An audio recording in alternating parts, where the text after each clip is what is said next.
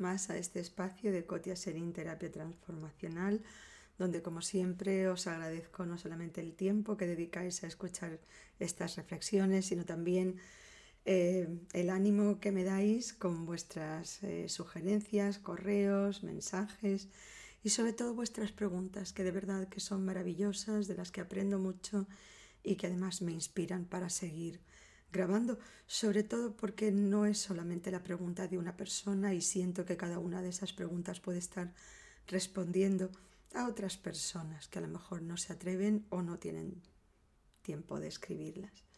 Me pregunta Lea y me dice acerca del, si os acordáis del podcast que, que grabé hace un par de meses sobre la culpa y que la culpa no tiene sentido, como os decía, eh, muchísimas veces vivimos con esa culpa que solamente nos hace daño y no sabemos siempre extraer la lección que me ha traído ese evento, ese acontecimiento que me genera culpa y deshacerme de esa culpa, entender, Coti, lo que tenías que aprender, ya lo has aprendido, ahora implementalo en tu vida y desecha esa culpa. Te ha servido de maestro, entonces acéptalo así. Okay.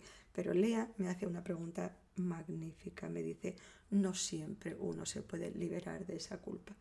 ¿Qué pasa con una persona? Y lamentablemente eso ha ocurrido y ocurre una persona que está, pues eso, conduciendo, aparcando y lamentablemente hay algún, ¿qué os voy a decir? Un animal o un perrito, un gatito, un niño pequeño. Esto ha ocurrido lamentablemente y lo ha atropellado.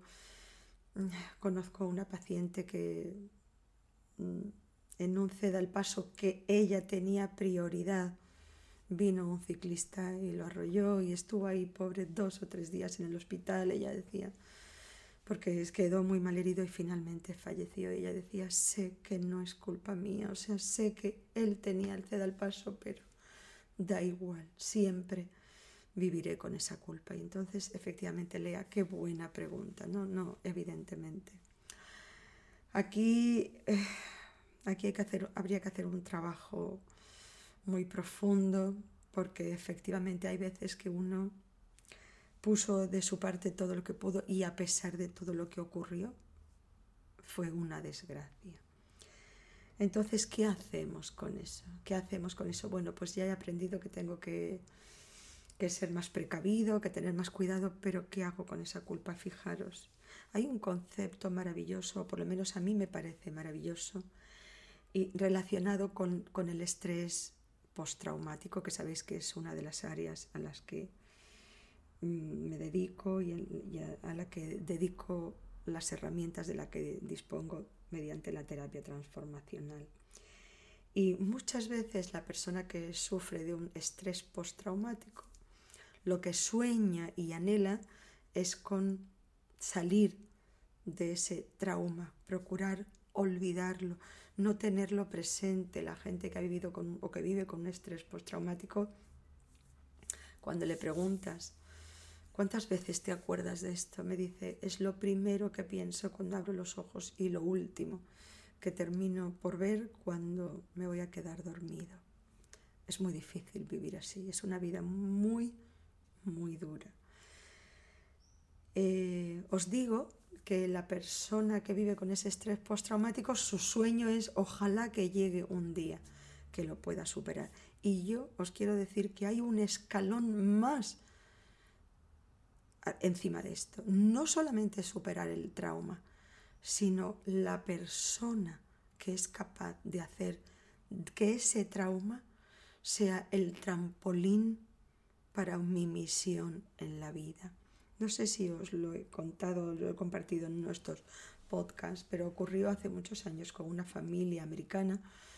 Eh, me parece que eran los papás y dos hijos, dos o tres hijos, y ellos viajaban por Italia, pues, pues disfrutando, alquilaron un coche y disfrutaron de eso, de viajar, conocer. Y en un momento dado se metieron, se metieron por una carretera que lo que ellos no sabían era una carretera que estaba plagada de, pues, de atracadores. Entonces, en un momento dado, en fin, os lo hago breve, les atracan, les amenazan, ellos salen corriendo con el coche y disparan. Los niños estaban atrás y hasta que llegan a un hospital los niños habían fallecido. Horrible. ¿Por qué os cuento esto? Pues porque esos padres cuando en el hospital les dan la mala noticia, la terrible noticia, ellos dicen que quieren donar los órganos de sus hijos, que ya que sus hijos no se han salvado y no pueden vivir, ellos quisieran salvar la vida de, niños. Y entonces esto tuvo mucha repercusión en la prensa. En un momento dado el primer ministro también eh, mm, tiene se, acerca a ellos. O sea, esto tiene mucho revuelo y, fijaros, una pareja que podría haber dicho Italia, horror, o sea, cómo vamos a salvar a niños italianos. O sea, pensar ya en dar órganos de sus hijos para salvar a otros niños. Y a raíz de eso, pues empiezan en Italia, que en ese momento no había mucha donación de órganos, en ese momento se empieza como se convierte en viral y mucha gente empieza a firmar listas en honor a esta familia italiana, listas de donación de órganos. Y ellos convirtieron esa meta en la misión de su vida. Ellos empezaron, yo ya no les seguí la pista, pero ellos empezaron a viajar por Italia y por todo el mundo. Y en un momento dado que les entrevistan, ellos dicen que aceptan el hecho de que sus hijos ya no están más aquí, que nada de lo que hagan les podrá dar la vida a sus hijos. Pero si esto sirvió para que tantos y tantos niños se salven para salvar a tantas vidas, ellos conciben que sus hijos fueron como ángeles que vinieron a este mundo para salvar otras vidas. Me explico, o sea, cuando una persona no solamente consigue superar el trauma, sino convertirlo en el trampolín desde el que ahora va a dirigir su vida, el subir un escalón, que evidentemente no tenemos nada que decir, solamente, como se suele decir, quitarnos el sombrero ante esas personas. Ahí hay lo que llaman no un estrés postraumático, sino un éxito postraumático. Y ahí es donde yo a veces, cuando me toca hablar con algunas personas o atender o tratar de ayudar a algunas personas con estrés postraumático, procuro trabajar con ellas. Primero, sanar una herida, porque una herida que no sanó bien, una herida que se cierra con infección siempre duele y puede ir a peor y no, no tenemos por qué vivir con una herida llena de pus y siempre digo que hay cicatrices y cicatrices. Hay cicatrices que se cierran bien, que sanan bien y, no, no duelen. Y hay cicatrices que cierran mal, eh, nunca se terminan de sanar y siempre se convierten en, una, en, un, en un motivo de vergüenza.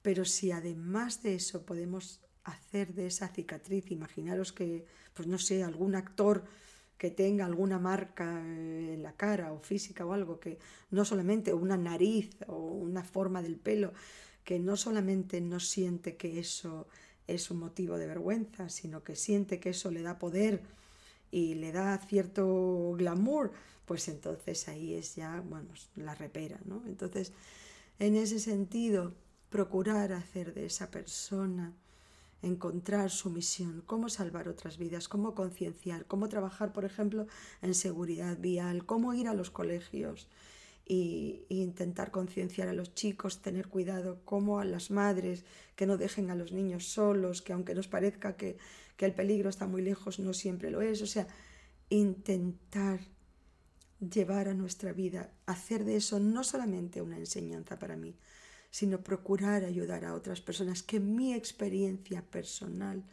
sirva de inspiración a otras personas.